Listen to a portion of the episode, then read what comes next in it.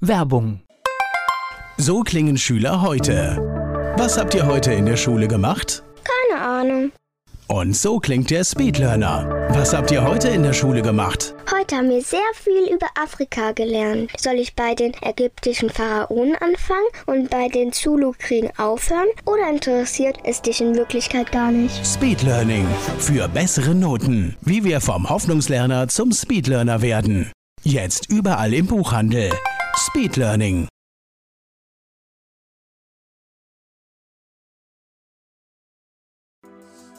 Antenne Mainz, mein heutiger Gast ist männlich. Name, Markus Miksch. Alter, Oh, noch 46. Geburtsort, Das ist Wien. Hobbys, Hobbys schreiben. schreiben Musik. Etwas Fitness, um nicht ganz einzurosten. Früher mal Pferde, heute leider keine Zeit mehr dafür. Beruf, Ja, ich bin Ghostwriter. Das heißt, ich schreibe Bücher für andere Menschen. Das ist ein spannendes Thema, werden wir nachher ausführlich darüber sprechen. Ja. Gibt es sowas wie ein Lebensmotto bei dir? Ja, Leben ist Veränderung.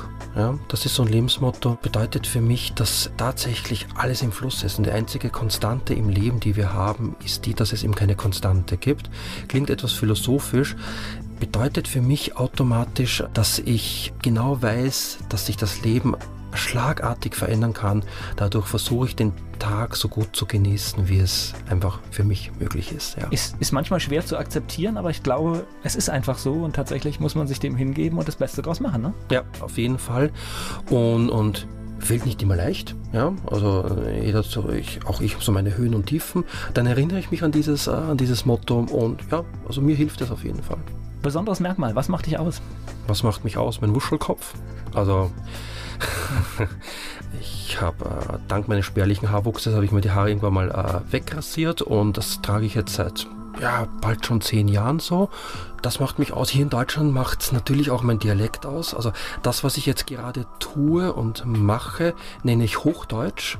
Das bedeutet, ich krieg's einfach nicht besser hin. Sogar nach 15 Jahren, seitdem ich in Deutschland lebe, kriege ich es nicht besser hin. Ist aber ein Vorteil in Deutschland, oder? Ja, in Deutschland ja, also in Österreich oder auch in Bayern, also im südlichen Teil von Deutschland, würde ich untergehen, weil da bin ich einer von vielen. Hier bin ich doch so ja, eher so ein Exot, also das stelle ich immer wieder fest, ja. Der Ghostwriter Markus Miksch ist hier zu Gast bei Antenne Mainz. Markus Miksch ist mein Gast und er ist Ghostwriter. Lass uns mal in Wien beginnen. Das heißt, ich höre immer die schönste Stadt der Welt. Mhm. Würdest du das unterschreiben? Ich habe neulich gelesen, dass Wien wieder ein Top-Ranking geschafft hat zu den lebenswertesten Städten. Und ja, also ich finde Wien fantastisch. Und ich habe das auch erst erkannt, als ich weggezogen bin, wie es, glaube ich, häufig so der Fall ist. Wien ist eine Stadt, die ja von ihrer Kultur lebt. Das genieße ich. Äh, Es hat äh, nicht dieses hohe Tempo wie viele andere Städte. Der Wien ist etwas gemütlicher, nicht weniger produktiv deswegen. Er ist einfach gemütlicher. Und das macht Wien sehr, sehr liebenswert. Ja, da bin ich bei dir. Ist so. Du bist dort geboren, ich nehme an, auch aufgewachsen? Ja, also ich bin in Wien, also, im, also wie die Insider sozusagen, im 16. Bezirk bin ich aufgewachsen, in Otterkring, ein, ein Otterkringer Kind.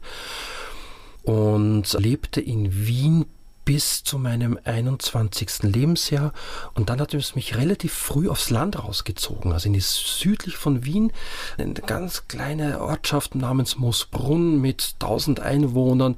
Und mich hat es äh, seitdem nie wieder richtig zurück in die Stadt gezogen. Ich wurde sozusagen zu einer Art Landkind. Wobei es ja normalerweise umgekehrt ist. Äh, Normalerweise wächst man oft auf dem Land auf und will dann in die Stadt Ja, und genau. sich ausleben. Aber wahrscheinlich hast du es auch entsprechend ausgelebt in der Zeit, als du in Wien ge Ja, vom, hast. Ja, und vermutlich vielleicht der Effekt, in Nachbarsgarten sind die Kirschen immer ein Stück roter und, und so in der Richtung.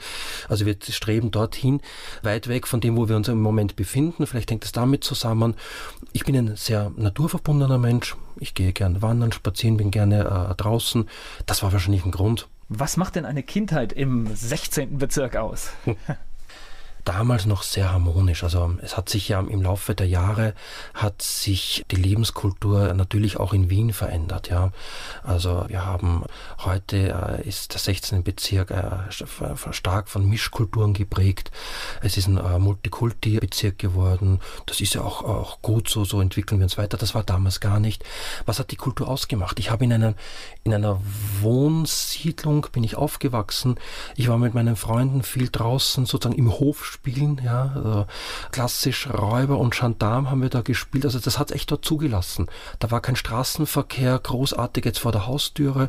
Wir waren so in einem abgeschlossenen, in so einem in unsicheren Bereich. Also in Wien sagt man so ein Kretzel, so, so, so ein eigener Bezirk ja. für sich ich war wahnsinnig viel draußen. Ich kann mich erinnern, mit einem Kumpel, wir saßen da immer auf irgendeiner so einer Steinbank und haben auch Schach gespielt, zum Beispiel, so mit, mit 10, 12 Jahren. Oder eben äh, Verstecken gespielt, so diese klassischen, keine Ahnung, ob man das heute noch macht. Ja. Also, ja, die Gelegenheiten werden geringer, ne? Das ist ja. einfach so, weil die, die Räume nicht mehr, nicht mehr so stark da sind. Ja. Da war das noch nicht so mit Computerspiel, das kam später, also kurz danach, also so alt bin ich jetzt auch nicht. So als Kind, also mit 10 Jahren, da war das alles noch nicht da. Wie muss ich mir den 16. Bezirk, äh, würde ich, was würde ich sagen, hier in, in, in Mainz mhm. zum Beispiel Vorort, trifft ja. es das? Ja, ja, genau. Also der 16. Bezirk ist in der Tat ein Vorort. Es grenzt an den Wienerwald, also man, man läuft zu Fuß der, wo ich wohnte, läuft man so etwa 20 Minuten und dann ist man im Wald und, und also sehr grün. Und wir wohnten eben nicht an diesen Durchzugstraßen, also es war weniger, weniger Straßenverkehr, auch von da eher, eher ruhig. Und es hat also durchaus den städtischen Charakter. Also mit den öffentlichen Straßenbahnen war man in acht Minuten in der Innenstadt, im Zentrum. Das hört sich ja nach einem Traum an hier. Naturnah ja. und äh, stadtnah. Das ist ja, eigentlich absolut. das, was alle, alle heute wollen. Ne? Ja, genau. Also von dem her zu, zu leben, es war fantastisch. Und vor allem, ich, ich habe als Kind auch noch kennengelernt, von den Löwenzahn ausgraben, die Wurzeln abschaben und diese bitteren Wurzeln da zu essen. Von den Wasserhähnern, äh, die die Hausmeister zum Bewässern verwendet haben, daraus zu trinken als Kind und ich habe es auch überlebt. Also das war auch die Zeit, als es noch Rider gab und noch kein Twix, also sozusagen die natürliche Härte damals. Äh, ja, also bis zu meinem 46. Lebensjahr habe ich es geschafft, zumindest. Ja, da gibt es ja immer diese Klassiker. Ja, das ist wie, wir sind auch ohne Sicherheitsgurt im Auto gefahren, ne? Auch das haben wir überlebt, richtig. Ja, genau. Und ohne Helm Fahrrad. Ja, das sind all diese, all diese Dinge. Das hört sich erstmal nach einer schönen Kindheit an. Meistens kommen ja die ersten Eintrübungen mit der Schule. War das mhm. bei dir auch so? Ja, also bei mir war es eben so, meine Eltern ließen sich scheiden, als ich sechs Jahre alt war. Und das hat durchaus eben einen, also ich habe einen Knacks dahingehend davongetragen, also von, von dieser, dieser, also meine Eltern haben sich extrem bemüht, es nicht an mich rankommen zu lassen, aber du kriegst das als Kind natürlich mit. Und, und ich hatte da mit so einem, ähm, so einen Tick entwickelt, so, so, ein Augenzwinkern, so ein nervöses Augenzwinkern. Und es war natürlich toll, also als ich dann in die Schule kam, ähm, insofern toll, weil ich da ständig gehänselt wurde von den, von den Mitschülern. Das war schon eine unangenehme Zeit. Und es hat äh, dazu geführt, dass mein Tick natürlich nicht weniger wurde, sondern stärker.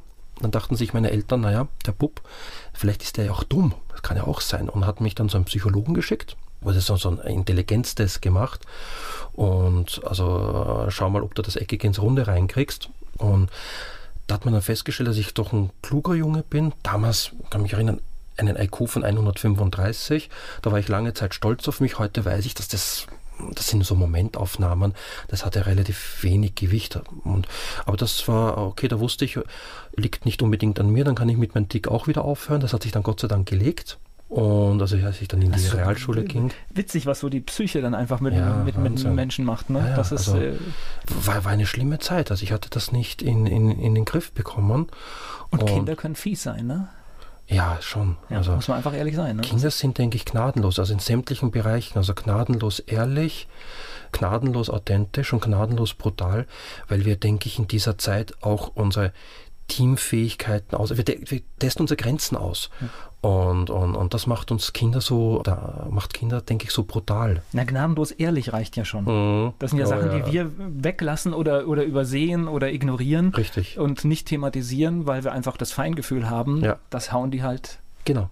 Äh, richtig rein. Die hauen raus einfach, kostet es, was es wolle, ja. Ich spreche gleich weiter mit Markus Miksch hier bei Antenne Mainz. Mit einem Tick kam er in die Schule, die Augen haben gezwinkert. Heute ist er erfolgreich, er ist Ghostwriter. Markus Miksch ist hier bei Antenne Mainz. Die, dieser Tick war dann irgendwann weg und wurde es dann auch besser? Ja, ja, das war dann weg.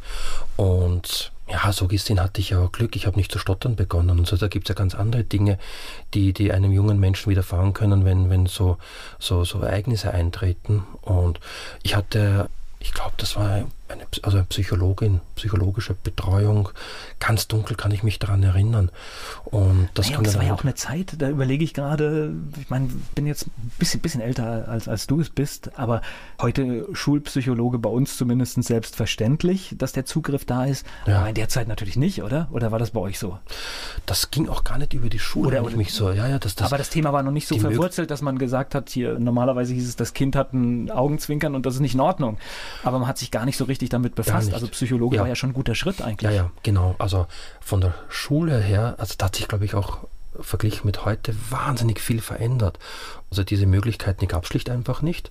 Das heißt, es war eine, eine, eine Psychologin außerhalb des, des Schulwesens.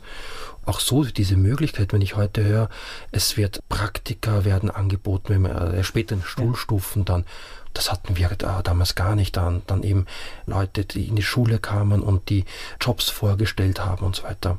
Also ich habe zumindest keine Erinnerung mehr daran, dass wir das gemacht haben. Also heute wird viel, viel mehr angeboten, als wir damals an, an Möglichkeiten hatten. So, ich habe jetzt gerade schon eine Schulform gehört. Jetzt weiß ich natürlich nicht, wie das in Österreich läuft. Bei uns ist Grundschule, dann kommt weiterführende Schule, bei euch auch? Genau, und zwar in Österreich war es damals, damals war es so, zu meiner Zeit war die Hauptschule also heute gibt es Hauptschule, Realschule, Gymnasium.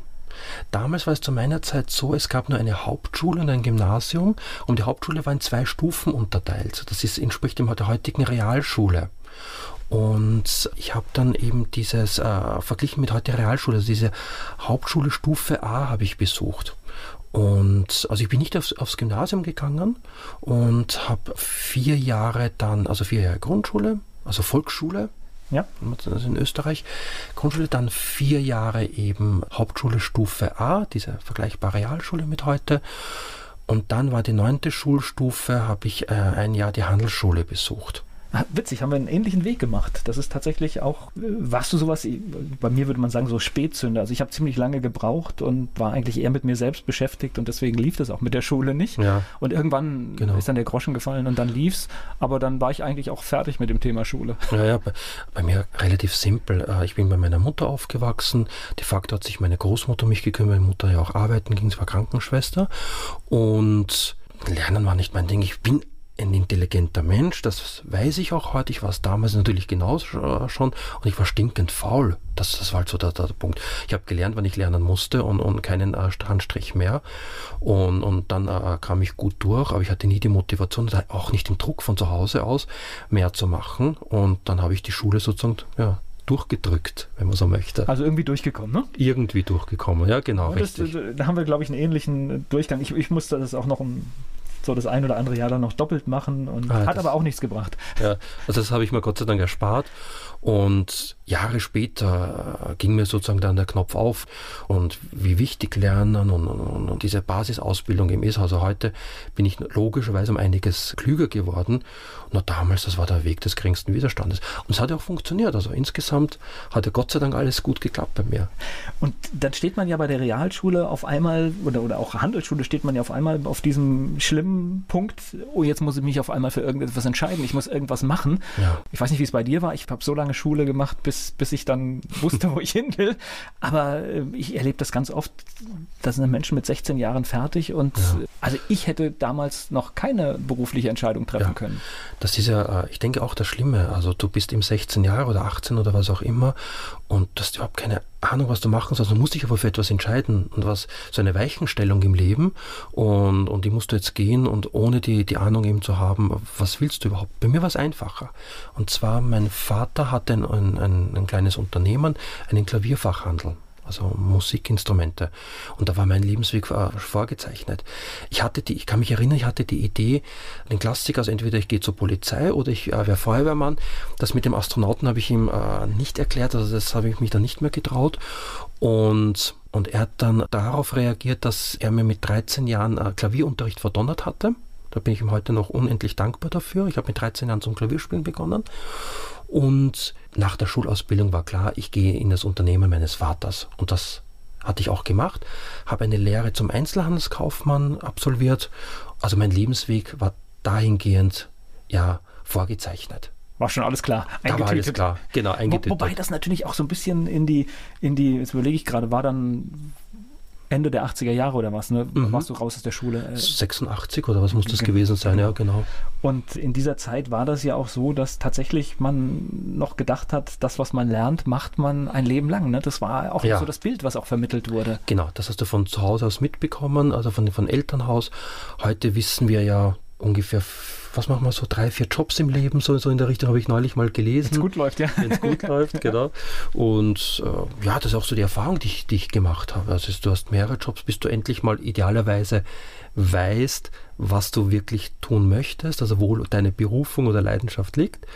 Und ja, also für mich war auch wieder im Nachhinein, äh, also rückblickend betrachtet, war das ein, äh, eine ideale Ausbildung. Ich habe eine kaufmännische Ausbildung genossen. Ich habe bei meinem Vater wahnsinnig viel gelernt und zwar, was es bedeutet, auch im positiven Sinne Demut zu zeigen, was es bedeutet, Respekt zu zeigen. Er hat mich nie als sozusagen den Sohn behandelt. Mein erster Akt im Laden war, den Boden zu kehren also wir haben auch eine, eine Werkstätte hinten, wir haben Klaviere auch hergerichtet. Ich habe genauso wie meine Kollegen die Toiletten sauber gemacht. Da war keine Putzfrau oder so etwas, sondern das war, äh, da war ein Wochenplan. Und ich war der, der als erster kam, ich war der, der als, als letzter ging. Darauf hat mein Vater großen Wert gelegt. Meine Schuhe waren immer geputzt, das hat mir beim Militär dann später geholfen. Also diese Form der Disziplin hatte ich. Und das waren eben einfach so Lebensweisheiten, die mir mein Vater mitgegeben hat, die mich sehr, sehr geprägt haben und die dazu geführt haben, dass ich, denke ich, auch ein sehr disziplinierter und ich traue mich zu behaupten, letztlich sehr erfolgreicher Mensch wurde. Das war ganz stark die Schule meines Vaters. Jetzt kann ich mir aber vorstellen, oder ich stelle mir vor, ich müsste mit meinem Vater zusammenarbeiten den ganzen Tag. Das könnte ich mir sehr explosiv vorstellen. Wie war das bei euch? Habt ihr harmonisch zusammengearbeitet ja. oder? Ja, das ging echt gut. Ich denke, ich bin jemand, ich komme sehr gut mit anderen Menschen zurecht. Ich bin, denke ich, sehr anpassungsfähig und, und das ist letztlich auch etwas, das mir dann später in meinem äh, Job immer als Ghostwriter auch sehr geholfen hat, weil ich mich da auf Menschen auch einstellen muss. Und das ist eine, eine, eine Eigenschaft, die ich immer schon, also die ich von Anfang an mitgebracht habe. Und mein Vater war ein, ist er ja noch immer, einfach jetzt gesetzt ein impulsiverer Mensch und, und aber jetzt auch im positiven Sinne jetzt, also nicht, nicht unangenehm. Aber er hatte so seine Vorstellung und, dies, und es sollte auch so funktionieren. Und das war nie so ein Problem, ähm, dass, dass wir da Konflikte deswegen hatten. Ich hatte mich einfach angepasst. Na gut, ich glaube, es war eine klare Rollenverteilung, ne? Ganz klar. Chef und du bist genau. Äh, angestellt, so wie alle anderen auch. Genau, genau, richtig. Die Rollenverteilung war eindeutig und ich habe da ging ja auch nie aufbegehrt, warum sollte ich auch. Und das fand ich auch gut, was er so äh, im Grunde genommen alles, alles gemacht hat. Und deswegen gab es nie so diese, diese explosiven Phasen oder diese großen Konfliktphasen. Das hatte ich Gott sei Dank nie so erlebt. Na, die hätte es wahrscheinlich gegeben, wenn du dich schon als ähm, ja, Junior-Chef gefühlt ja, ja, hättest. Genau. Und wenn die Rolle aber klar war, dass das erstmal nicht so ist, dann genau, ist es natürlich einfacher. Dann hätte er mich gebürstet und ja. Gleich geht's weiter im Gespräch mit Markus Miksch hier bei Antenne Mainz. Im Betrieb seines Vaters hat er beruflich angefangen. Da ging es um Musik und Klaviere. Markus Mitsch ist zu Gast bei Antenne Mainz. Zäsur war dann Militär? Mhm. Okay. Genau. Ich ging dann, äh, das war 1992, ging ich dann zum Militär und also Grundwehrdienst der dauerte in Österreich damals, war das glaube ich acht Monate. Und ja, im Nachhinein natürlich eine tolle Zeit. Mittendrin gab es besser und weniger tolle Phasen. Und ich war so in einer, in einem Team, in einer Gruppe dabei. Das waren, wir waren so ein Zimmer mit acht Leuten. Da waren viele Akademiker, viele ältere Jahrgänge, da, die mit dabei waren. Und wir hatten es uns ja lustig gemacht. Ich hatte mit Disziplin ein Problem. Ich habe Jahr, also davor, viele Jahre davor schon äh, mit äh, Sport begonnen. Ich habe viele Jahre Kampfsport betrieben, also äh, leistungsmäßig Kampfsport, insbesondere Karate, Shotokan Karate. Er hat an Meisterschaften teilgenommen und so weiter. Und da wurde uns viel Disziplin beigebracht. Also ich hatte nie ein Problem damit, in Haupt 8, äh, beim Militär dann in Haupt 8 zu stehen und mir Befehle abzuholen. Das war ich gewohnt aus dem Sport heraus. Und Habt 8, das ist dann der, der Begriff ja. in Österreich. Ja, das, ist in Deutschland anders? Ich, ich, ich, bin ungedient, wie man so sagt. Mhm. Also ich, ich habe diese Erfahrung nicht gemacht, aber das ist wahrscheinlich sowas wie stillgestanden oder so. Ich habe keine ja, Ahnung. genau, genau. Äh, aber Habt 8 und Root. Also äh, okay. die Auflösung ist dann der Befehl Root und, und Habt 8 auch. Und ich hatte ein Erlebnis, ich wurde irgendwann mal krank, also eine stärkere Erkältung und lag auf der Krankenstation und da kam so ein, so ein, so ein, so ein Vizeleutnant, so ein, so ein, so ein Spieß, glaube ich, sagt man in Deutschland, ja, seltsame Persönlichkeit. Und er hat uns verlangt, dass wir im Bett habt acht liegen. Also das war schon mehr als grotesk. Und, und, und, hat aber auch zu diesem Typen Mensch halt auch einfach, einfach gepasst. Also, also Haupt 8 gab es auch im Bett sozusagen. Also zumindest. Das sind nur Geschichten, die nur das Leben schreiben kann. Wirklich, wirklich, ja. Aber wäre auch nichts gewesen. Also das heißt, nach acht Monaten war auch gut. Ja, ja, war auch gut. Und ich ging dann wieder zurück zum Unternehmen meines Vaters und war dann eben ein zwei, drei Jahre Angestellter. Und dann sagte mein Vater, also der Impuls kam von meinem Vater, äh, er sagt zu mir, komm, such dir was anderes mach andere Erfahrungen, geh woanders äh, weg. Klar brauche ich dich, logisch. Nur ich bin der Meinung, du hast mehr Möglichkeiten, mach was draus. Und so ging ich dann auch wieder sehr weise, sage ich einfach mal. Ich finde das eine kluge Entscheidung. Ja. Also ich, ich, glaube, selbst wenn du den Betrieb, was ich jetzt ja weiß, was, was, was du nicht gemacht hast, aber selbst ja. wenn du ihn übernommen hättest, wäre es auch wahrscheinlich gut gewesen, auch drei, vier Jahre irgendwas anderes zu sehen, genau. um einfach auch, ja, ich weiß nicht, irgendwie es anders einordnen zu können. Ja, genau, richtig. Und ja, ich ging dann, ich habe mir überlegt, okay, was möchte ich machen? Und ich wollte in, in den Vertrieb und ich wollte gern so Außendienstjob. Ich war damals 23, glaube ich, 22, 23 Jahre alt und hatte mich beworben bei Schwarzkopf, Haarkosmetik. Mhm. Und wurde da genommen und war dann Außendienstmitarbeiter. Das heißt, ich war dann damals, eine andere Zeit damals, mit 22, 23 Jahren hatte ich ein Firmenauto. Das war ein, ein, ein VW Vento, das war so ein, so, so wie ein Passat, so, so etwas also drunter. Ich sehe seh was vor mir, ja. Mhm. Und mit so einem äh, Autotelefon, diese fix eingebauten Dinger waren das da noch, also so D-Netz-Telefon. Ja, war schon cool, ne? Das war richtig, also da war echt der Held vom Erdbeerfeld damals. Ja. Also das war super. Da war damals die Gebühr, glaube ich, bei 6 äh, Euro umgerechnet oder, oder 3, 3, also 6 Mark oder irgendwas. Also eigentlich hatte man das Telefon, um nicht zu telefonieren, ne? Man ja, ja genau. Man war einfach nur, war einfach nur cool. Und also die, die Gebühren waren horrend hoch, Telefongebühren hat ja eh alles die Firma gezahlt. Ja, und da war ich dann vier Jahre bei Schwarzkopf im Außendienst, habe äh, Friseure betreut, äh, Friseur Großhändler und war eine spannende Zeit, da habe ich richtig verkaufen gelernt. Diese Art von Verkauf jedes Monat, neue Aktionen, äh, distribuieren, äh, reinverkaufen, mit irgendwelchen Geschichten, Storytelling, wie man heute dazu sagt, sich Geschichten überlegen. Aber so richtig, wie ich mir spannend. vorstelle, halt mit Produkten beim Kunden rein mhm. und Koffer, jetzt erklären, warum du das brauchst. Genau, richtig. Und warum dieser Haarfestiger, also was für revolutionäre Entwicklungen in diesen Haarfestiger drinstecken, die es vor vier Wochen noch nicht gab. Und äh, mit Ideen für den Rausverkauf. Wie kannst du deine Schaufenster gestalten? Wie kannst du äh, deine Mitarbeiter motivieren, dass das Zeug wieder rausverkauft wird? Mit diesen ganzen, all diese Dinge, ja. Richtig harte Schule. Richtig harte Schule. Mit Tagesumsatzvorgabe. Das waren damals, glaube ich, also Schilling ähm, das waren 30.000 Schilling, die wir an, an, an, an Umsatz pro Tag machen mussten. Das ist heute umgerechnet. Ich muss jetzt erst, ich muss jetzt erst oh, durch, durch sieben. Durch sieben ich auch jetzt gerade. ja. Ist aber okay. Lass es uns. Heute ist es lächerlich. Damals war es viel Geld natürlich. Aber 30.000 Schilling hört sich auch irgendwie richtig gut an. Das Wort Schilling, ich ja. merke es gerade. Ich habe das schon lange nicht mehr in den Mund genommen. Klingt fast unwirklich inzwischen für mich. Das Wort Schilling. Ja, das ist witzig. Äh, tatsächlich. Aber äh, war natürlich für, für uns Deutsche, die wir auch nach Österreich fahren. Skifahren. Äh, mhm. Ja, war immer, immer schön mit, mit oh ja. Geld umtauschen tauschen und dann hat man oh, ja. diese Währung gehabt mit wo man sich so reich gefühlt hat. Ja, siebenfach. ja, das ist richtig. Irgendwie, irgendwie schön, ja. ja. Gleich geht's weiter im Gespräch mit Markus Miksch. Er ist verantwortlich für viele Bestseller, aber sein Name steht nicht drauf, denn er ist Ghostwriter. Markus Miksch ist hier zu Gast bei Antenne Mainz. Im Außendienst, im Verkauf hast du gearbeitet? Vier Jahre gemacht. Das heißt, mhm. äh, da ist die Disziplin auch wieder hilfreich gewesen. Ne? Ja, genau. Also vier Jahre harter Verkauf, klar. gibt sicher härtere äh, Dinge. Es war ein, einfach hier, du musstest jedes, jeden Tag Gas glaub, da kommen nur noch Versicherungen. Ich glaube auch, also ja. vermutlich. Und, und, und irgendwann mal, mir persönlich war es dann einfach zu blöd. Also zu blöd im Sinne von kleine Beträge, so Krämergeschäft, so habe ich es damals empfunden und, und ich wollte nicht mehr, wollte etwas anderes machen und hatte mir überlegt, was geht denn immer? Und es geht immer, was funktioniert. Es funktioniert, dass Menschen immer krank sind. Es funktioniert, dass Menschen immer Hunger haben, Durst haben. Gut, dann gibt es vielleicht ein oder zwei andere Branchen, die auch immer funktionieren. Da wollte ich damals nicht hin. Ich habe mich für die Krankheiten entschieden und ging dann, habe mich be bewusst beworben bei Pharmaunternehmen, Medizintechnikunternehmen, wurde von einem Medizintechnikunternehmen angestellt. Da ging es um den Bereich Blutzuckergeräte, ja, Blutzuckertestmesser, Blutzuckerteststreifen und ich war ein halbes Jahr dort im Außendienst, war da sehr erfolgreich. Und dann kam der Verkaufsleiter, äh, der, der Geschäftsführer kam auf mich zu und sagte, du pass auf, ich möchte eine Zwischenebene einführen, möchtest du nicht Verkaufsleiter werden? Ich war damals 26, also sehr jung. Und, und so wurde ich Verkaufsleiter, so wurde ich zur Führungskraft. Ich hatte keine Ahnung von diesem Job.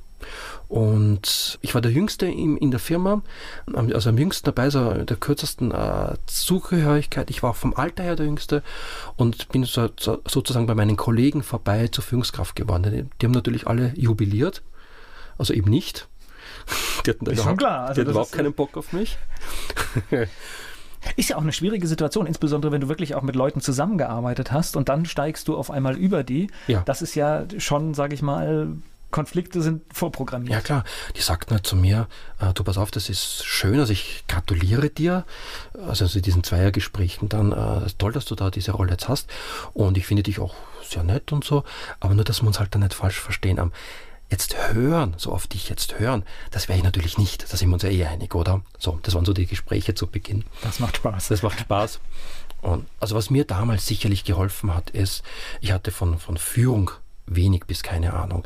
Ich hatte mich damals schon sehr exzessiv mit Körpersprache, also mit dem Verhalten von Menschen beschäftigt. Das ist eine Leidenschaft, die zu meinem Beruf auch dann irgendwie auch, auch später dann wurde. Und das heißt, ich konnte Menschen damals schon sehr, sehr gut einschätzen und abholen. Und das hat mir über diese erste Phase hinweg geholfen, dass ich die Leute sozusagen auf meine Seite bekommen habe. Und später habe ich dann Ausbildungen gemacht und so weiter und so fort als, als, als Führungskraft. Aber auch wieder harte Schule, ne? Das heißt wirklich auch reingeschubst und dann ja, sich ja, genau. durchsetzen. Genau, genau, richtig. Ja, wahrscheinlich. Das zieht sich, denke ich, so durch mein Leben. So dieses sich, sich durchbeißen, was sicherlich bei vielen anderen Menschen auch der Fall ist. Bei mir war es im Endeffekt, mir wurde jetzt nichts geschenkt, also schon etwas geschenkt, äh, aber ich musste mich beweisen. Ich, ich glaube, das ist bei fast allen Menschen. Die Chancen hat eigentlich jeder und es gibt immer, du nutzt sie mhm. oder du lässt sie an dir vorbeilaufen. Genau, das denke ich ist es, ja, richtig. Und du hast halt vieles genutzt. Gab es denn aber Konflikte, wenn du sagst, jemand sagt, äh, ja, du bist nett, aber ich höre nicht auf dich? Ja. Das heißt, du musstest dich schon, du musstest die Autorität irgendwie herstellen. Ja, also ich habe sehr schnell erkannt, ich war also bis dato immer so uh, Mr. Nice Guy, halt zu allen nett und ich habe dann sehr schnell erkannt, das funktioniert schlicht einfach nicht in dieser Rolle.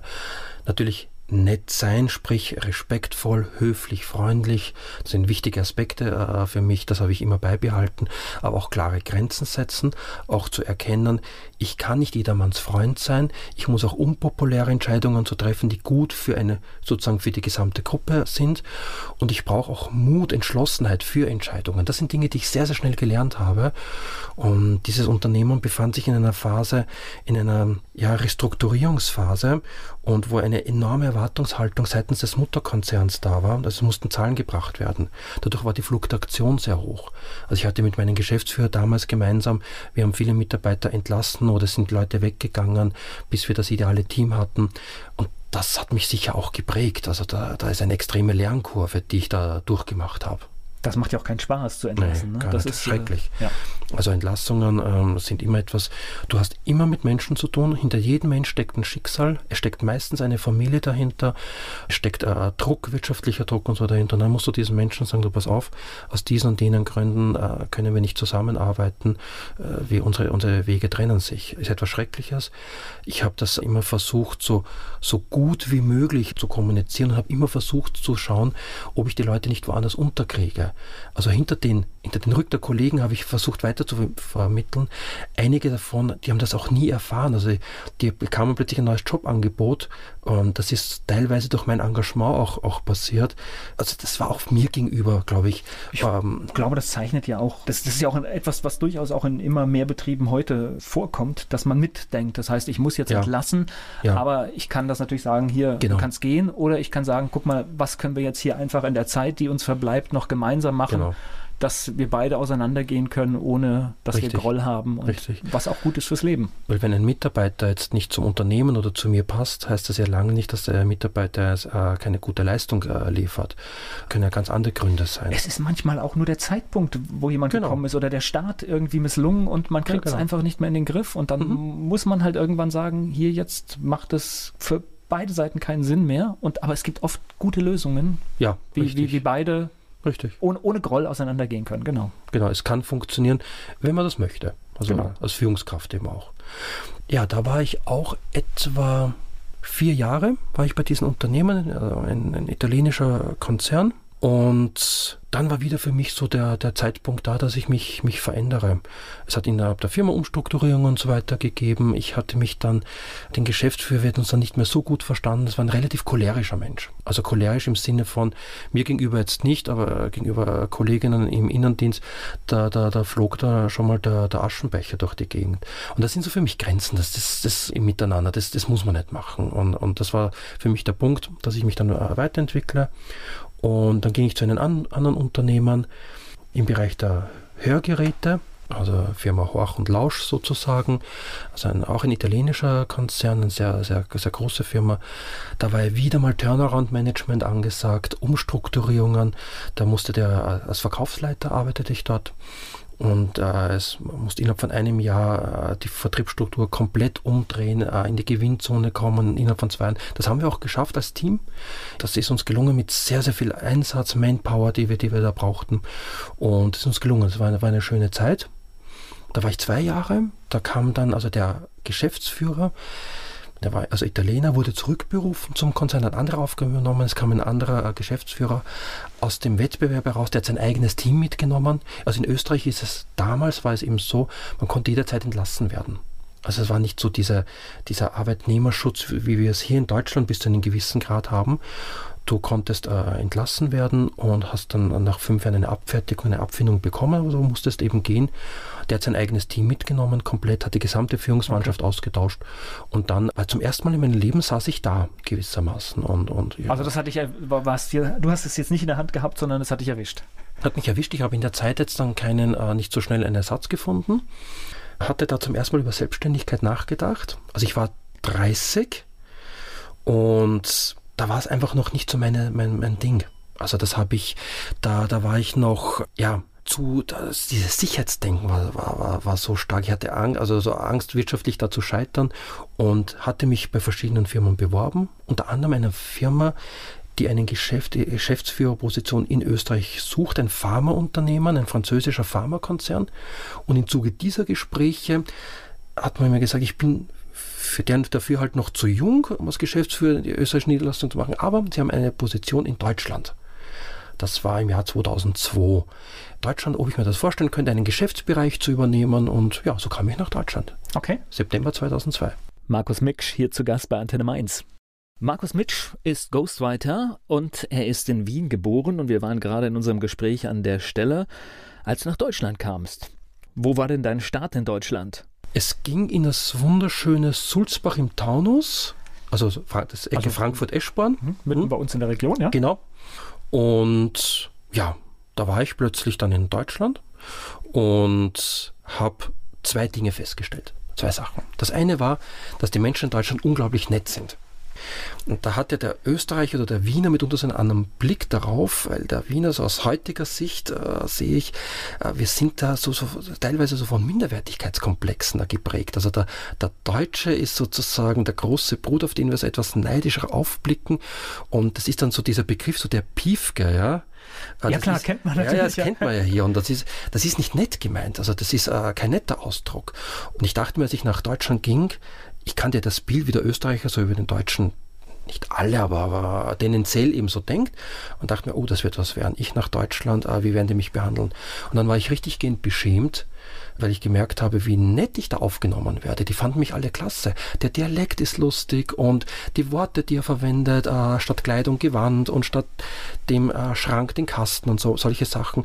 Und alle haben mich so mit Urlaubszeit, also mit, mit Skifahren positiv, verbunden. Ja, absolut positiv. positiv besetzt, ja. Und dann habe ich gedacht, ach du meine Fresse und äh, wie toll die Leute hier sind und dann reden wir Österreicher so, so schlecht über, über den Deutschen sozusagen. Aber ich finde, wenn, wenn Vorurteile so rausgeräumt werden, dann ist das doch klasse. Das ist doch eine tolle Erfahrung, oder? Absolut. Und ich, ja. den und ich, ich glaube, ich sage jetzt so ein bisschen was, ich glaube, der Deutsche im Urlaub ist auch immer noch ein bisschen ein, ein anderer als den, den wir logischerweise hier, hier, hier darstellen. Ja, kann gut sein. Das ist irgendwie, das fällt mir auch oft auf, wenn ich unterwegs bin und dann siehst du so eine deutsche Gruppe manchmal, ich glaube, wir fallen manchmal auch negativ auf im ja, Ausland. Das kann gut sein.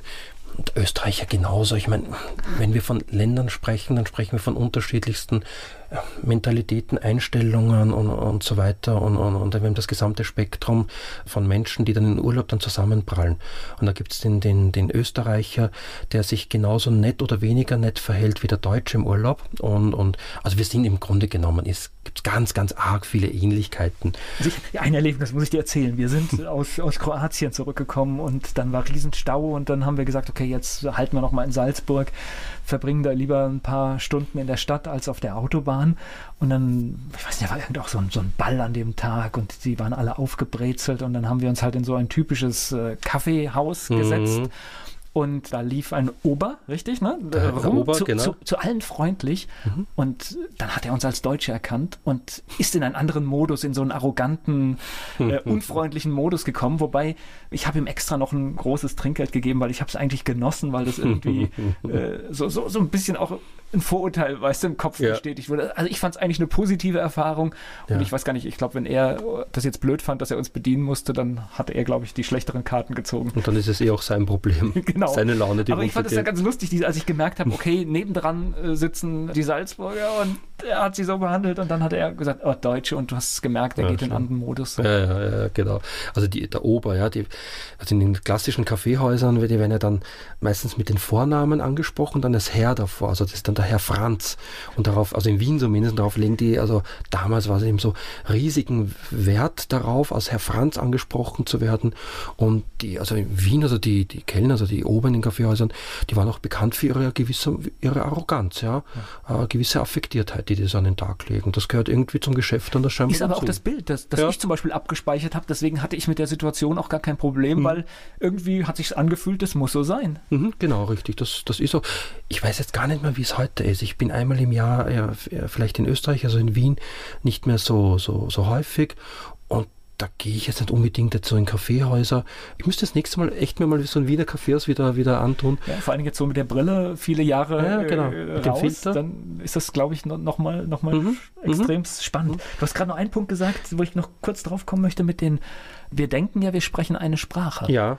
Jetzt, mir fällt es ja auch auf, äh, ja. geht sich das heute noch aus? Ja, genau, ähm, richtig. Was, was ich äh, im Umgang mit äh, österreichischen Kunden schon gehört habe, mhm. wo ich dachte, ich habe ewig Zeit, aber eigentlich will er mir sagen, er braucht das heute. Genau. Und das war der zweite Punkt, den ich festgestellt habe als ich nach, nach Deutschland kam, dass wir eine Sprache sprechen und am Ende des Tages äh, doch nicht so ganz. Es waren viele, viele Begriffe, viele Kleinigkeiten, wo wir einfach anders kommunizieren und es passiert mir heute noch, also nachdem ich jetzt schon viele Jahre, jetzt, jetzt über 15 Jahre in Deutschland lebe, wo ich immer wieder nachdenken muss, äh, wie heißt es denn richtig? Beispielsweise, es ist nicht die Giraffe, sondern die Giraffe, oder umgekehrt, also ich sage Giraffe, das heißt hier Giraffe oder ähm, es ist nicht Michelin, sondern äh, oder nicht Michelin, wie wir in Österreich sagen, sondern es ist Michelin. Äh, solche Dinge.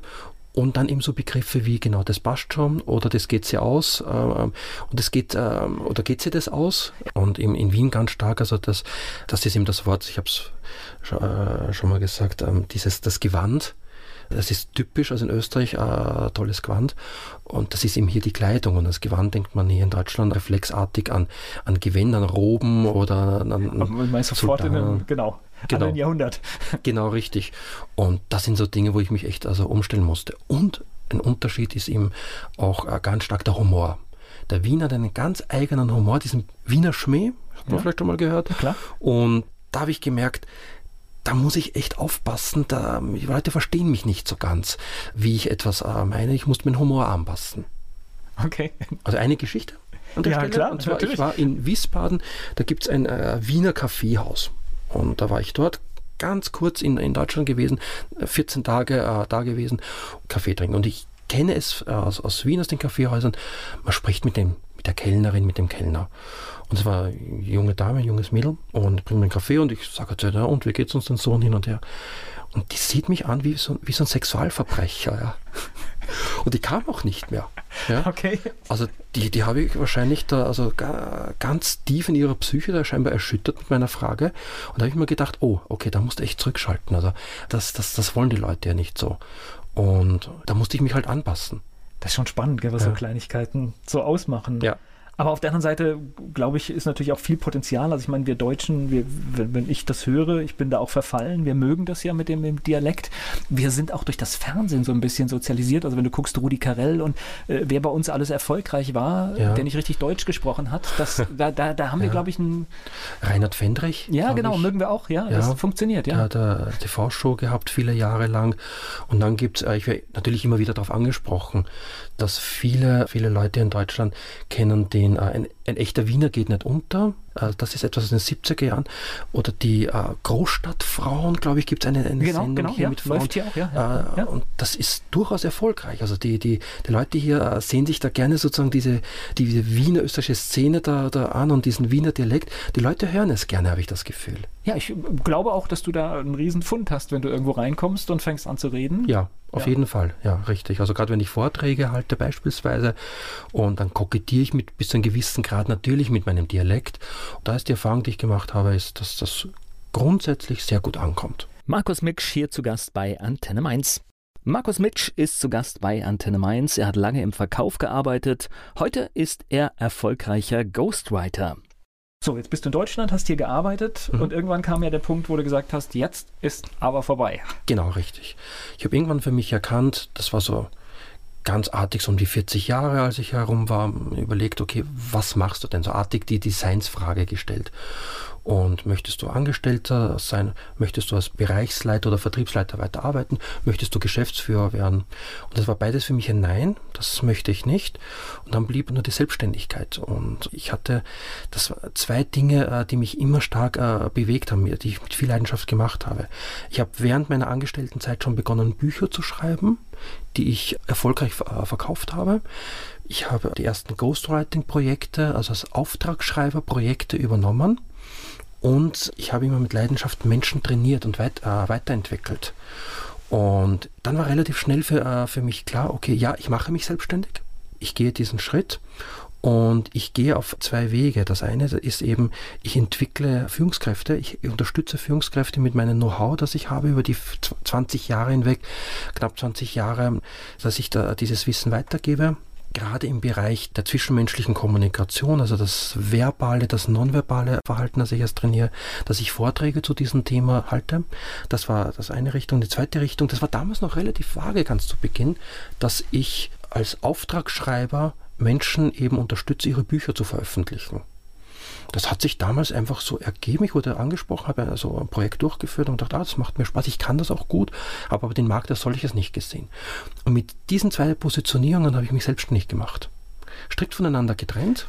Du hast dich in Deutschland selbstständig Ich habe mich in Deutschland selbstständig Du gemacht. hättest ja theoretisch ja. diese Entscheidung auch treffen ja. können, und du gesagt, okay, gehe ich zurück nach Wien. Richtig, und das wollte ich nicht. Also okay. das war für mich ganz klar, ich bleibe in Deutschland, ich fühle mich sehr wohl hier, ich mag die Menschen hier und die Menschen mögen mich. Das sind so, denke ich, wichtige Voraussetzungen einfach. Also ich fühle mich gut eingebettet hier und muss man uns auch ganz klar sein, es ist einfach der viel größere Markt. Und ich habe diesen Markt auch kennengelernt. Ich verstehe diesen Markt nach 12, 13, 14 Jahren. Ich weiß, wie der Markt hier funktioniert. Dann werde ich nicht zurückgehen nach Österreich, so von meiner Überlegung, und hier wieder quasi neu beginnen. Da war für mich, es war von Anfang an klar, ich bleibe hier in Deutschland.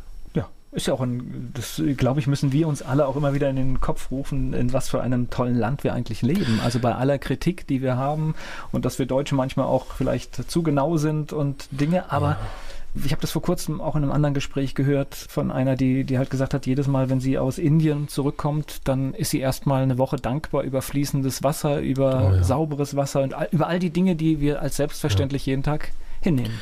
Also das ist auch etwas, ich erzähle es auch Ihnen, ich habe ganz häufig gefragt, also wie kann man aus Österreich nur nach Deutschland gehen und wieso bist du nicht zurückgegangen und Wien ist so toll.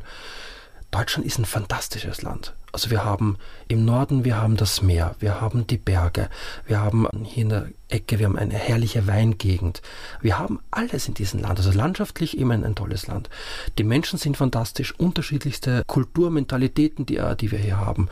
Und wir haben ein extrem sicheres, es ist ein extrem wohlhabendes Land. Also es geht uns unglaublich gut. Natürlich jammern wir, weil wir zu viel Steuern zahlen und weil es soziale Ungerechtigkeiten gibt und so weiter. Und jetzt behaupte ich, das habe ich überall, egal wo ich hingehe, habe ich es in irgendeiner Ausprägung.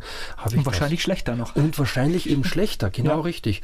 Und also ich fühle mich, ich zahle wahnsinnig ja, ich zahle gern Steuern hier. Ich zahle wahnsinnig gern Steuern hier, äh, weil ich eben dafür auch in diesem Land auch leben kann. Ich sag mal, der Einzelschritt tut natürlich weh. Ja, klar. Natürlich, du hast es gerade so schön gesagt, also die, die Habenseite ist natürlich enorm. Es ist weitestgehend öffentliche Sicherheit, es sind Straßen, es ist ein Verkehrsnetz. Richtig. Es sind tausend Sachen und die müssen natürlich auch bezahlt ja. werden. Ja. Natürlich würde ich weniger zahlen, aber auf der anderen Seite, ich erkaufe mir eben auch etwas, eben Sicherheit.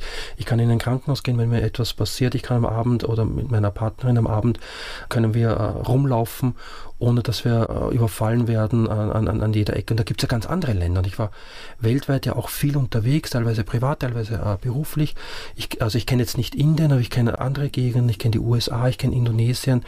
Und da ist es eben nicht so. Also da muss ich mich ganz anders, mein Leben ganz anders leben, um, um über die Runden zu kommen. Ja, also ein bisschen, bisschen Dankbarkeit, gell? Mit, mit auf jeden Fall, auf jeden Fall.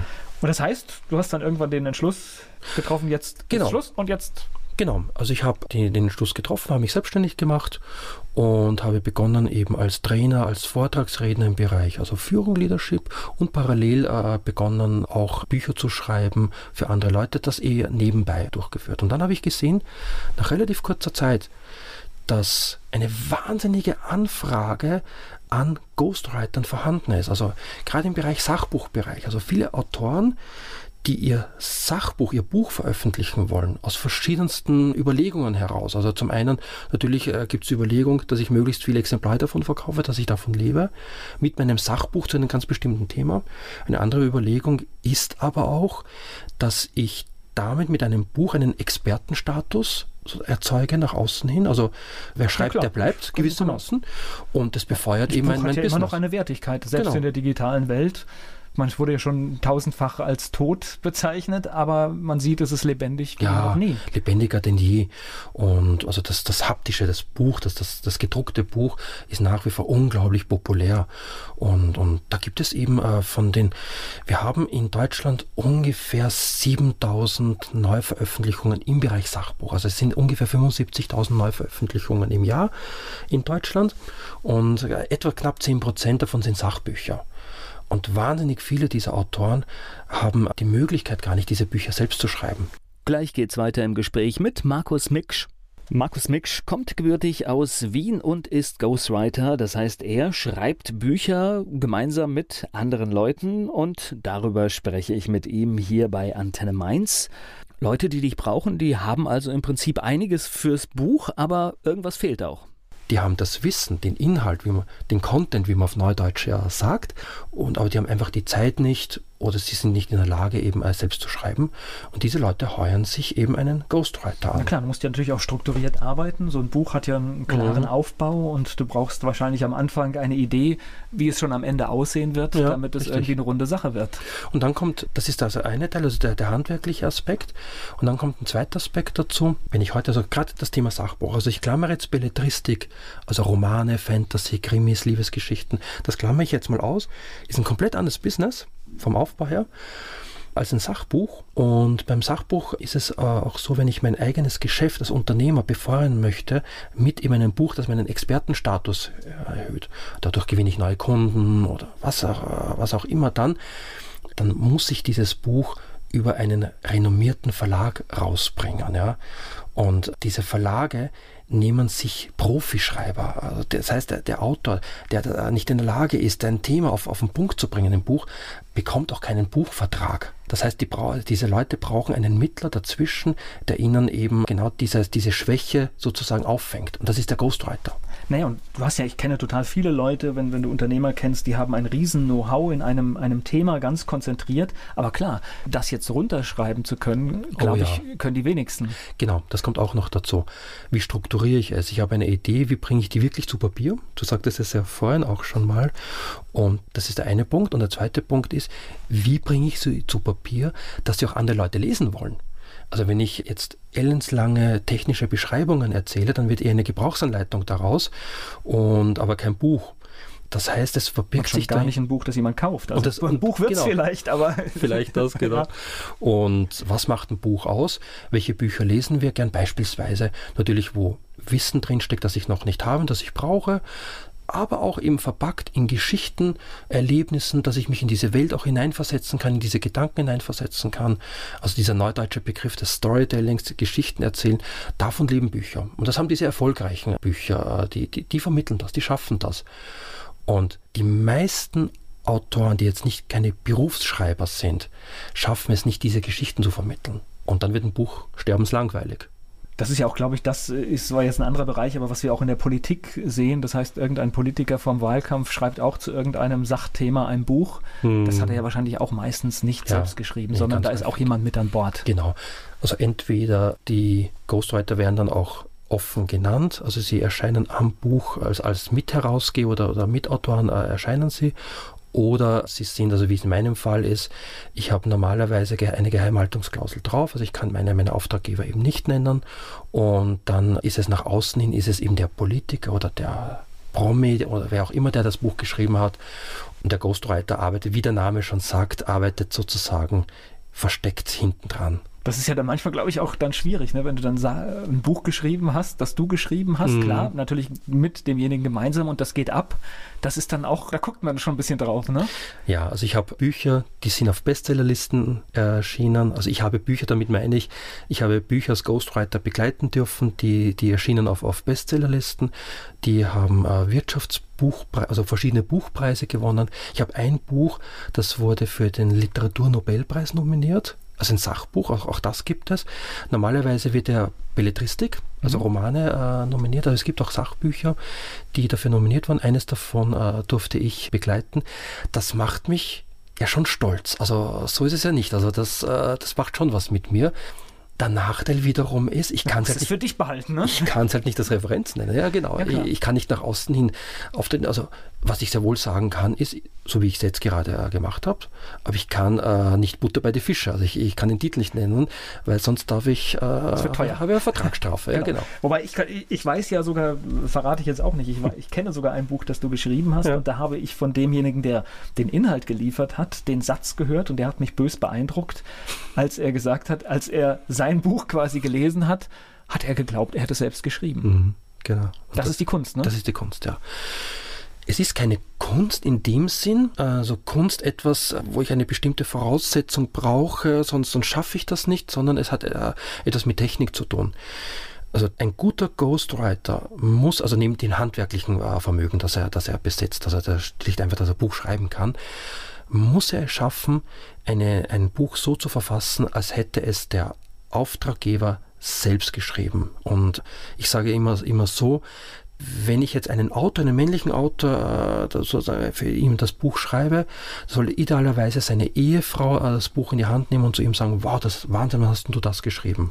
Okay. Die darf das nicht erkennen, dass er es nicht geschrieben hat. Das muss ein guter Ghostwriter liefern können und das kann er auch lernen. Also das, das sind Techniken dahinter, die man lernen kann. Es hat wenig etwas mit einer Begabung zu tun. Also das glauben viele Leute, seine Begabung und so weiter. Natürlich steckt immer irgendwo ein Talent drinnen, aber ich brauche es nicht. Ich kann diese Dinge lernen. Ja, das hört sich extrem spannend an. Für, für wen ist denn das? Du hast jetzt gesagt, das, das kann der, der Unternehmer sein, aber wer kann mhm. denn deine Dienstleistung noch in Anspruch ja. nehmen? Wer ist denn der mögliche Kunde? Also ich fokussiere mich auf grundsätzlich drei Bereiche. Das ist Politik, Management und Wirtschaft. Ich schreibe immer wieder auch Autobiografien Das, ich sage jetzt mal so despektierlich, das sind so Abfallprodukte. Abfallprodukte in dem Sinn, dass ich meinen Fokus immer auf Politik, Management und Wirtschaft lege und ich bekomme immer wieder Anfragen äh, zum Thema Autobiografien und auch Unternehmensbücher. Und die nehme ich, äh, diese beiden Bereiche nehme ich sehr, sehr gerne an, weil die einfach extrem spannend sind auch zu schreiben. Also Geschichten von anderen Menschen zu erfahren, die viel erlebt haben, finde ich persönlich unglaublich spannend und solche Buchprojekte setze ich gerne um. Und Unternehmensbücher, damit meine ich, groß, eine große Firma, die ein, ein Buch äh, zu einem 100-jährigen oder 20-jährigen Bestehen rausbringen möchte, aber keinen Bilderband, sondern ein journalistisch aufbereitetes Buch, das in spannender Form den Werdegang erzählt, die wichtigsten Projekte vorstellt. Vielleicht auch Geschichten hinter Geschichten, den Geschichten. Das ist genau, ja so, Geschichten hinter den Geschichten, die sie dann eben an wichtige Kunden weiterschenken oder an, an lang gediente Mitarbeiter, äh, um ein hochwertiges äh, Geschenk eben zu, äh, zu haben. Gleich geht's weiter im Gespräch mit Markus Miksch. Markus Mitsch ist mein Gast hier bei Antenne Mainz. Er schreibt Bücher im Namen anderer. Er ist Ghostwriter. Ich, ich sage jetzt mal so ein Beispiel: ein Traditionsunternehmen, das seit 150 Jahren auf dem Markt ist, ja. eine bewegte Geschichte, logischerweise, auch durch die Zeit, die es da ist, gemacht hat. Und dann hat man vielleicht noch jemanden aus der älteren Generation, der berichten kann. Das ist dann so auch die, die, die Zeit, wo man vielleicht sagen muss: Okay, jetzt müssen wir zugreifen und genau. dass, wir, dass wir das noch alles mitnehmen können. Genau. Ich hatte vor etwas über einem Jahr hatte ich die Möglichkeit, eben ein, ein, solches Buch eben schreiben zu dürfen, dass der, der Eigentümer des, äh, des Unternehmens, also die Person, die damals äh, die Firma gegründet hat, äh, lebt noch, ist ein 75, 76-jähriger Mann und der, der lebt heute in der Schweiz also ein Deutscher, der heute in der Schweiz äh, lebt, in Luzern. Und den durfte ich dann eben besuchen. Ich durfte ihn interviewen. Der, der hat sich viel Zeit genommen. Also ich führe Interviews durch. Ja. Da läuft dann ein Aufnahmegerät mit und ich stelle dann entsprechende Fragen, die ich benötige und daraus schreibe ich dann der, das Buch mit den Geschichten.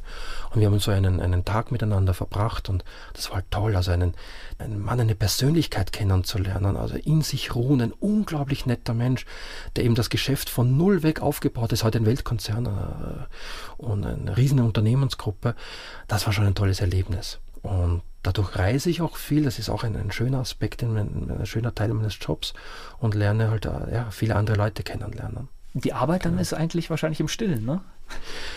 Das ist eine sehr, sehr stille Arbeit. Das heißt, es ist auch eine Arbeit, wenn es draußen, wenn die Sonne scheint und alle sitzen im ja, beim Heurigen, also hier in der, in der, wie sagt man, in der Wirtschaft, in der Busch? Ja, Straußwirtschaft. Straußwirtschaft, genau. so war das. Äh, in dieser Aber Zeit, Heurigen ist viel schöner. Heurigen, ja, genau. Wenn die Leute draußen sitzen, dann sitze ich auch, ja, aber bei mir halt im Büro drinnen und schreibe dann ein Buch, ja. Da, das ist eine einsame Arbeit. Das wir auch wieder bei, bei, bei dem Anfangsthema, ist auch wieder Disziplin, ne? Braucht es ja. Also Schreiben braucht, also gerade das professionelle Schreiben braucht Disziplin. Das bedeutet, ich arbeite als Ghostwriter normalerweise immer gegen Abgabetermine. Also ich habe normal, also der, der, der Ablauf schaut, äh, sieht so aus. Ich habe einen Auftraggeber, der hat eine bestimmte Idee. Dann positionieren wir diese Idee, machen sie, sie marktreif. Dann suche ich einen Verlag. Wenn der Verlagsvertrag da liegt, also wenn der unterschrieben ist, dann fangen wir erst an, mit dem Buch zu schreiben. Weil Verlage reden immer gern an der Positionierung so ein Stück weit mit. Deswegen wird das Buch vorher nicht geschrieben, weil wenn es fix fertig äh, formuliert ist, Positionierung bedeutet, Sie reden auch im Inhalt mit, ne? oder? Die reden auch im Inhalt mit, wie Sie okay. ein Thema dargestellt haben wollen, genau. Und wenn dieses Manuskript fertig äh, verfasst wird, der Verlag hat einen anderen Blickwinkel darauf, dann lehnt er das Manuskript ab, weil dieses Umschreiben ist immer irgendwie so eine Krücke. Ja, das funktioniert also das ist dann tatsächlich ein Tipp für jeden Autor, ja. dass es tatsächlich Sinn macht, nicht alles fertig zu schreiben, sondern dann, wenn man überhaupt was schreibt, vielleicht höchstens so ein Probekapitel. Ja, im Sachbuchbereich, ja, ja genau. Also Belletristik ist es äh, genau andersrum. Sachbuchbereich ist es äh, eine Empfehlung von mir, zuerst eben die Struktur des Buches zu erfassen, vielleicht ein Probekapitel zu schreiben, einen Verlag äh, heranzugehen Erst wenn ich den Verlagsvertrag habe, dann äh, schreibe ich. Also das Buch äh, selbst. Dann habe ich, wenn ich den Verlagsvertrag habe, habe ich aber etwas nur sechs Monate Zeit, um das Buch fertigzustellen. Dann geht's rein. Ja, und dann okay. geht's halt, genau, und dann muss man richtig diszipliniert dran schreiben. Gleich geht's weiter im Gespräch mit Markus Miksch. Ich spreche mit Markus Mitsch hier bei Antenne Mainz über seine Arbeit als Ghostwriter. Jetzt überlege ich aber gerade, du schreibst Bücher, also du machst Interviews, dann, dann hast du den Stoff für das Buch. Aber wenn du ein Buch schreibst, dann bist du ja erstmal beschäftigt. Das heißt, eigentlich kannst du wahrscheinlich nur eine bestimmte Anzahl von Projekten gleichzeitig mhm. betreuen. Genau, also ich brauche in etwa sechs Monate Zeit, um aus der Buchidee, also aus dem Konzept, ein Abgebungs, oder ein, ein, ein, Manuskript eben zu schreiben, das ich an den Verlag abliefern kann. Das dauert in etwa sechs Monate oder vier bis acht Monate, so, so um den Dreh herum. Und ich selbst schreibe im Jahr etwa drei, drei Bücher, drei Buchprojekte. Das bedeutet, ich habe für gewöhnlich immer zwei Buchprojekte, die ich parallel bediene. Das, also man kann sich das wirklich so vorstellen, ich schreibe an einem Buch zu einem bestimmten äh, Thema, politisches Buch, warum Donald Trump eigentlich ein netter Mensch ist als Beispiel und schreibe zwei Stunden daran, dann lege ich das sozusagen das virtuelle Manuskript weg, also ich schreibe das in, in Word und widme mich den nächsten äh, Buchprojekten. Da geht es darum, zum, da geht es um das Thema Digitalisierung, Entstehungsgeschichte seit der Steinzeit und heute. Und, und bin in einem komplett anderen Buchthema drin und, und schreibe dann da wieder weiter. Also das, das funktioniert, das geht. Also ich, ich, ich kann das auch. Mich komm, äh, das bedeutet aber gleichzeitig, ich muss nicht nur das, mich vom Thema her ändern, sondern ich muss ja auch den Duktus komplett ändern. Der eine Autor mit dem Buch über den Donald Trump äh, hat einen bestimmten Stil, wie er spricht und wie er schreiben würde. Der andere Autor, äh, Digital, Digitalisierung äh, beginnen mit der Steinzeit, spricht auch wieder anders. Das heißt, ich muss in unterschiedlichen Stilen wiederum schreiben. Klar, ich denke, dafür sind auch die Interviews dann, man hört dann auch Vokabeln, die jemand benutzt und die müssen natürlich dann wahrscheinlich auch eingesetzt Genau, ja? zum Beispiel richtig. Also das, da wechsle ich dann entsprechend und somit kann ich zwei Buchprojekte auch gleichzeitig dann bedienen. Ja, aber großer Traum wäre ja, man könnte noch mehr machen, ne? Großer Traum ist, man könnte noch mehr machen, richtig. Also da brauche ich dann eben äh, Manpower sozusagen von, von, von außerhalb. Das ist durchaus ein Geschäftsmodell, das ich habe, dass ich mit Autoren zusammenarbeite, die eben äh, als, als Ghostwriter sozusagen arbeiten, im Hintergrund ich ganz exakt Briefe, also genaue Vorgaben mache, wie sie Buchprojekte umzusetzen haben. Ich bespreche alles mit dem Kunden, also ich bin sozusagen das Gesicht für den Kunden. Ich führe die Interviews und alles durch, gebe diese, diese Informationen an, meinen, an meine Autoren äh, weiter, die mit deiner Erfahrung, damit es halt auch genau, so wird, richtig, du dir das vorstellst. Dann, genau, die setzen Buchprojekte um. Und, und das ist eben nach diesem Modell setze ich seit, also seit zwei Jahren äh, führe ich das durch und setze da in etwa zwischen 10 und 15 Buchprojekte in Summe um. Schöne Hausnummer. Schöne Hausnummer, ja. Und da ist es eben so, in dieser Zeit habe ich zwei Erkenntnisse, wieder mal zwei Erkenntnisse gewonnen. Und so eine Erkenntnis ist, es gibt wahnsinnig viele Autoren im Markt. Ja, also eine große Zahl äh, quantitativ. Die zweite Erkenntnis ist, nur ganz, ganz wenige äh, haben die Qualität, die ich für mich also benötige, um mit ihnen zusammenzuarbeiten. Ja. Und das heißt, ich habe im Moment acht Autoren, mit denen ich intensiver zusammenarbeite und die eben so schreiben, wie ich es benötige, also wie, wie, wie es sein soll, dass ich ein Buch eben auch an den Verlag dann, dann ihm abgeben kann. Und das hat eben dazu geführt, dass ich eben jetzt mit diesem Jahr begonnen habe, eben eine Akademie zu gründen, äh, in der also Ghostwriter ausgebildet werden. Also wo ich eben mein Wissen, das ich über die Jahre hinweg angesammelt habe, also wie arbeite ich mit den Kunden zusammen? Wie gewinne ich Verlage? Wie positioniere ich ein Buch überhaupt? Wie wird ein Buch denn richtig geschrieben? Worauf habe ich denn zu achten? Dass eben der Duktus stimmt und also die richtige Sprache des Kunden auch im Buch sich widerspiegelt und diese Dinge. Das trainiere ich ihm in dieser, in dieser Ghostwriter Akademie. Ist ja ein kluger Schritt einfach, weil du kannst dein Business entsprechend ausbauen und genau. hast Leute, die halt auch so schreiben, wie es sein soll. Ja, genau. Also das ist eben, die Grundidee ist entsprungen aus diesem äh, Schmerz heraus, den ich, den ich eben hatte, ja, nicht genügend Autoren eben zu finden, die in der Qualität arbeiten, wie ich brauche. Das heißt, ich habe mir gesagt, ich brauche sozusagen gut ausgebildetes, ich sage jetzt mal, äh, Personal gewissermaßen. Und äh, wie mache ich das? Am besten mache ich es, indem ich selbst ausbilde. Na gut, Ghostwriter ist ja wahrscheinlich auch kein, kein Ausbildungsberuf, sondern du bist Autor ja. und wahrscheinlich gehst du erstmal so ran, dass du Autor für deine Sachen bist und genau. da kommt es ja drauf an, Autor für andere zu sein. Genau, richtig. Die zweite Sache ist, ist eben äh, einfach die, der Markt ist gewaltig, hat vorhin gesprochen, also von ca. 7000 Neuerscheinungen rein im, im, Sachbuchbereich. Davon schätze ich, ich habe jetzt keine belastbaren Zahlen, ja, also aus meiner Erfahrung heraus, etwa 30 äh, Prozent werden von Ghostwritern abgebildet, ja, von diesen Büchern. Das ist eine Menge. Der Markt ist ja gewaltig groß und es gibt nicht viele Ghostwriter in Deutschland. Und was ich ähm, gesehen habe, ich bin viel in Gruppen, in Autorengruppen unterwegs, bringe mich ein und versuche so Nachwuchsautoren mein, mein, mein Wissen auch weiterzugeben und diese Dinge. Und das ganz große Thema ist immer wieder als Autor, ich kann kein Geld verdienen als Autor. Klar, wir, wir sind in so einem roten Ozean, der, also der ist rot vom Blut, weil so viele Haie da drinnen rumschwimmen. Es gibt wahnsinnig viele Autoren. Da dachte ich mir auch, gut, der Markt ist groß, ich habe eine gute Möglichkeit, Geld zu verdienen, dann bilde ich eben, dann mache ich daraus sozusagen einen Beruf, ja, mhm. nach bestimmten Standards, die ich definiert habe, bilde ich die Leute äh, in den Beruf des Ghostwriters aus.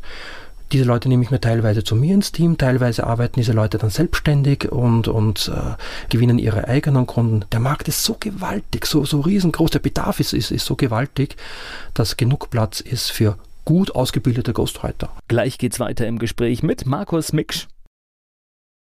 Er schreibt Bücher für andere Leute und außerdem bildet er auch Ghostwriter aus. Markus Miksch ist mein Gast heute. Das heißt, wer jetzt schon professionell schreibt, ich glaube, das ist so schon eine Grundvoraussetzung. Also man sollte das professionell schon irgendwie drauf haben. Ja.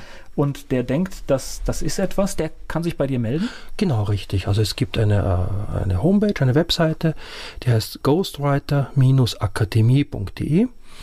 Und jeder Interessent, ja, äh, jeder Teilnehmer durchläuft zuvor ein äh, dreistufiges Bewerbungsverfahren.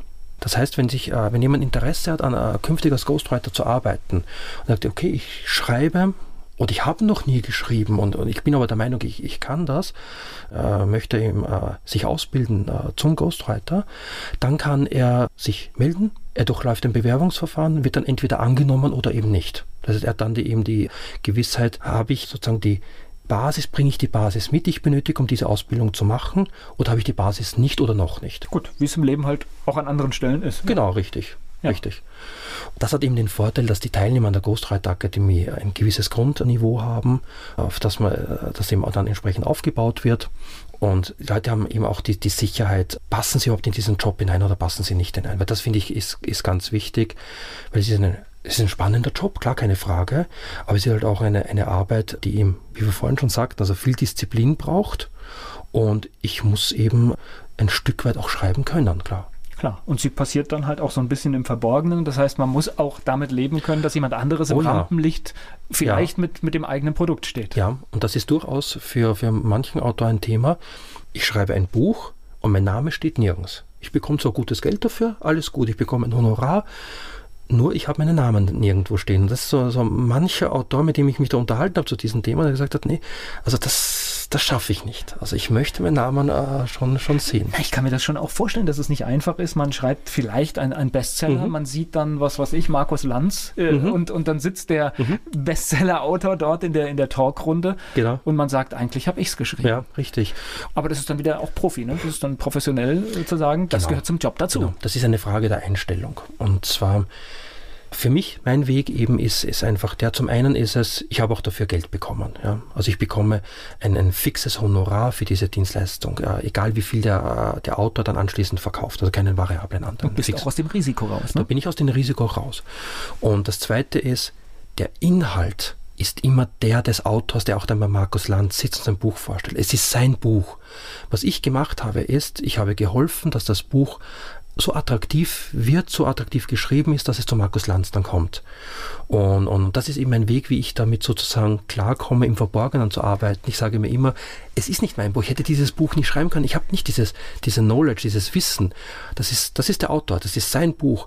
Ich habe halt einfach ein paar Buchstaben zusammengefügt, die dann hübsch klingen. Das habe ich gemacht. Ich, ich drehe es auch um. Also wenn ich das jetzt, wenn ich jetzt schreiben könnte, aber ich kann nicht schreiben, deswegen rede ich. Oder ja, nicht, nicht so leicht schreiben, sage ich mal einfach. Das sieht dann gleich immer ein bisschen verdrechselt aus, wenn ich schreibe.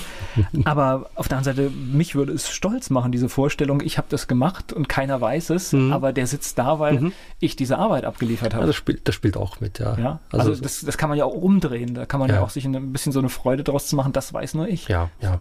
Also Oder nur wenige. Ja, also das spielt, äh, das spielt natürlich natürlich auch äh, mit hinein, vor allem wenn ich dann auch auf durchaus auch auf Bestsellerlisten Bücher sehe, wo ich weiß, da habe ich meinen Beitrag dazu geleistet, das habe ich mitgeschrieben und das habe ich entsprechend umgesetzt. Das freut mich natürlich und das muss ich dann auch niemandem erzählen, weil die Freude, die gehört ganz mir. Ich weiß, dass diese Bücher erfolgreich werden, die werden von einer großen Leserschaft angenommen oder ich sehe Entwicklungs, die Entwicklung eines, eines, eines Unternehmers, dem das Buch geholfen hat, in eine nächste Entwicklungsstufe zu kommen. Und das freut mich auch. Und jeder Kontakt macht reich. Das ist ja auch das, was ich jetzt hier ja. jeden Sonntag erleben darf. Jedes Mal, wenn, wenn ich einen neuen Menschen kennenlernen kann, jeder, jeder jeder neue Mensch macht das Leben reicher. Absolut. Das Tolle ist eben daran, also gerade an diesem Job, an diesem Job als Ghostwriter, man lernt wahnsinnig viel über verschiedenste Themen. Das heißt, und es wird auch ein bisschen intim, ne? Das heißt. Sehr, sehr. Ja. Ja, ja, also äh, man, du hast hier mit, mit Emotionen zu tun. Also da, da geht es ja nicht nur nüchtern zu, also gerade bei Autobiografien. Das ist auch die Frage, wie gehst du damit um, eben als, als, als Interviewer. Dinge, die du sicherlich auch in deiner Rolle äh, zuhauf kennst. Also wie gehst du damit um, mit diesen Intimitäten? Nicht jede Sache ist auch immer schön, ne? Das heißt... Nicht jede Sache ist schön, richtig. Wie stelle ich sie dann trotzdem dar, dass es jeder damit am Schluss leben kann? Genau. Ne? Wie formuliere ich es dann äh, letzten Endes, äh, dass für, für, für alle Bereiche, für alle Beteiligten auch, auch, auch stimmig ist? Und einfach der Wissensgewinn, den ich als Ghostwriter habe. Also ich, habe mein, ich behaupte, ich habe in den vielen Jahren jetzt inzwischen mein Spektrum unglaublich erweitert. Also sei es jetzt politisch, volkswirtschaftlich gesehen, bis hin zu Spezialthemen, äh, über die ich schreiben durfte. Ja, kann, ich, kann ich nachvollziehen, das habe ich ja auch. Ich habe ja. immer einen anderen Gast, der mit einem anderen Thema kommt und natürlich nimmst du immer was davon mit. Genau, ja? genau. Das ist toll. Also, also das liebe ich an meinem Job. Also ich liebe es zum einen auf der einen Seite, mich mit Menschen zu unterhalten, in den Austausch zu gehen und, und dass daraus etwas Fantastisches und etwas vom bleibenden Wert auch äh, erschaffen wird. Und zum anderen liebe ich es, dann äh, mit diesen Informationen, die ich bekommen habe, Geschichten zu erzählen. Und das sind dann ganz häufig auch, äh, ich recherchiere logischerweise viel, also auch viel über das Internet und, und dann erzähle ich eine Geschichte, die, die mir der Autor gar nicht so also mir, mir, mir vermittelt hat.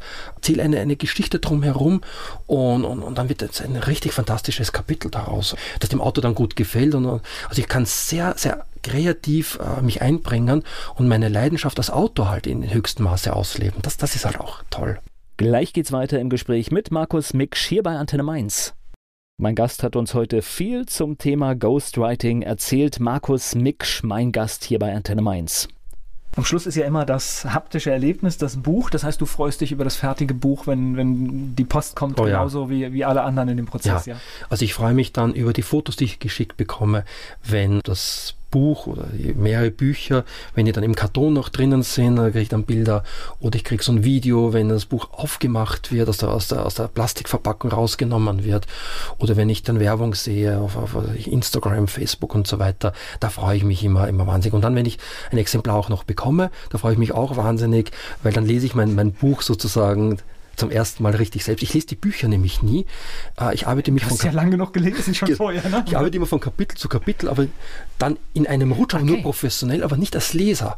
Und dann lese ich halt ganz, ganz häufig die, die meine Bücher erst das richtig, Gesamtwerk quasi, ja. Genau, als okay. Leser. Und, und das, ja, das finde ich dann ganz oft ganz, ganz toll, was da so, was ich da so, was da so geschrieben steht. Also wer, wer, Interesse hat und meint, er, er, würde das mal probieren mit dem Ghostwriting, mhm. sag noch einmal, wie, wie ist der Kontakt? Genau, am einfachsten auf www.ghostwriter- so, so ein Bindestrich akademie.de. Das ist die Webseite. Und da stehen alle Informationen, alle Kontaktdaten äh, zu mir, also auch meine Telefonnummer, meine E-Mail-Adresse. Und wenn da Fragen sind, mich einfach anrufen, anschreiben dann äh, tauschten wir uns aus. Äh, ich freue mich drauf. Das war ein toller Einblick. Danke dafür. Ich danke dir.